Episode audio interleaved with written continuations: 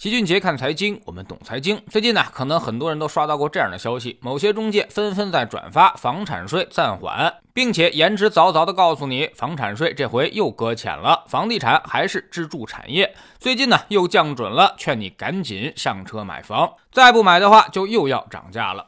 他们所用到的内容呢，就是最近国家统计局局长宁吉喆的一段表态，说房地产是支柱产业，更是居民重要消费。再加上高层曾经表述，我国房地产地区差异极大，房产税房产税的推出要先试点，因城施策，因地制宜。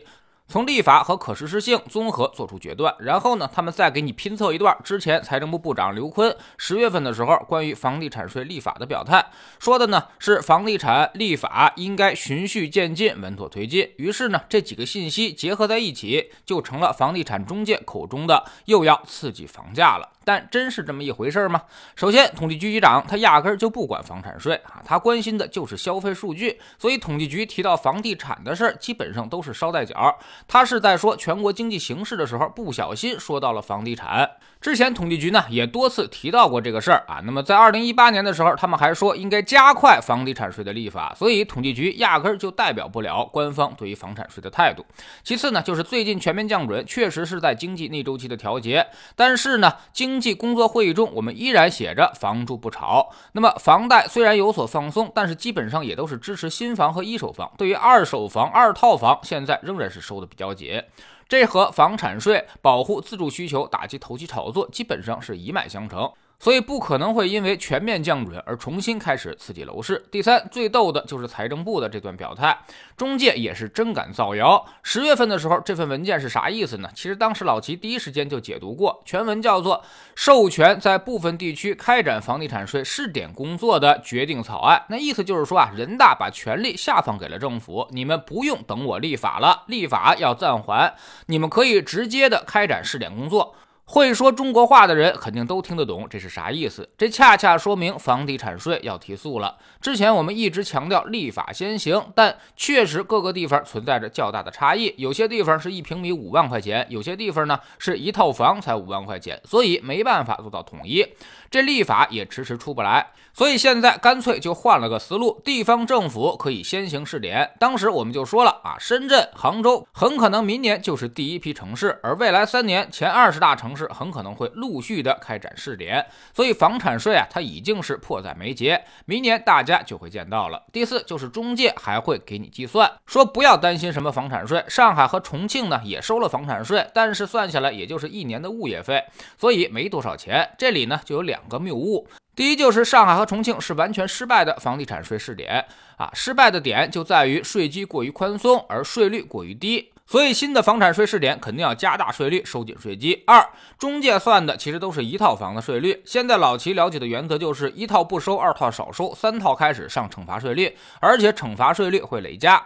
所以，一套房的税率跟你三五套房的税率那肯定是不一样，甚至是天壤之别。一套房大面积的话，顶多也就是一个月的物业费，这点中介没说错。但是你要是有多套房，可能就是评估值的百分之二三了。那么你算算，这么高的税率，房产税可能都超。超过一年的租金了，那么几十年这房子恐怕就要归国家了。所以别听中介瞎忽悠，现在他们铤而走险瞎造谣，恰恰说明了楼市十分惨淡。现在房子基本上都是卖不动了，特别是全国各地二手房成交是十分惨淡。有的地方呢在等着二手房指导价出台，而有的地方则在等着房产税的落地。如果你要买房，即便是刚需，最好也等这两个事儿落地之后再出手，到时候可能会有更大的溢价空间。但是反过来说，如如如果您要卖房，只要是再也不住的房子，就尽早的往外挂吧，越早越好。明年房产税落地之后，万一要超出市场的预期，那么可能后面房子就更加难卖了。如果要是着急卖的话，那就只能挂低价。老七可以给你出个主意，你可以先挂一个小区的次低价，然后你看看情况。如果看房的挺多，你可以在网上涨一点儿；但如果压根儿就没什么人看房，那么你要想保证迅速出售，那么后面就只能够调到小区最低价才行了。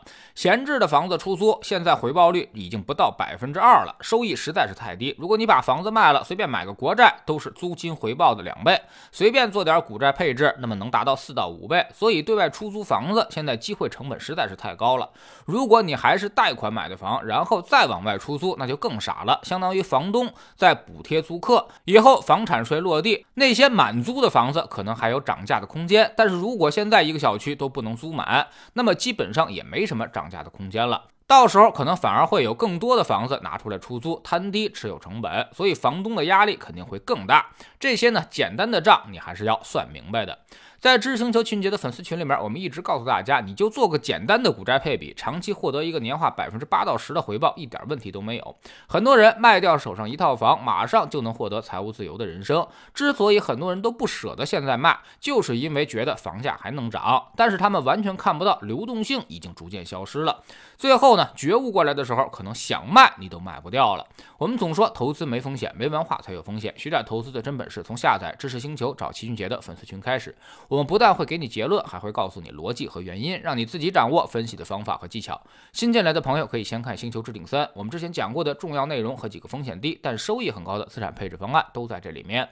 在知星球老七的读书圈里，我们正在讲《沈南鹏传》这本书之后呢，我们为您带来一本华尔街的经典之作，叫做《大钱细思》，作者呢是乔尔迪林·哈斯特。号称是彼得林奇衣钵传人，富达基金的明星基金经理，擅长挑选那些长期上涨的明星股票。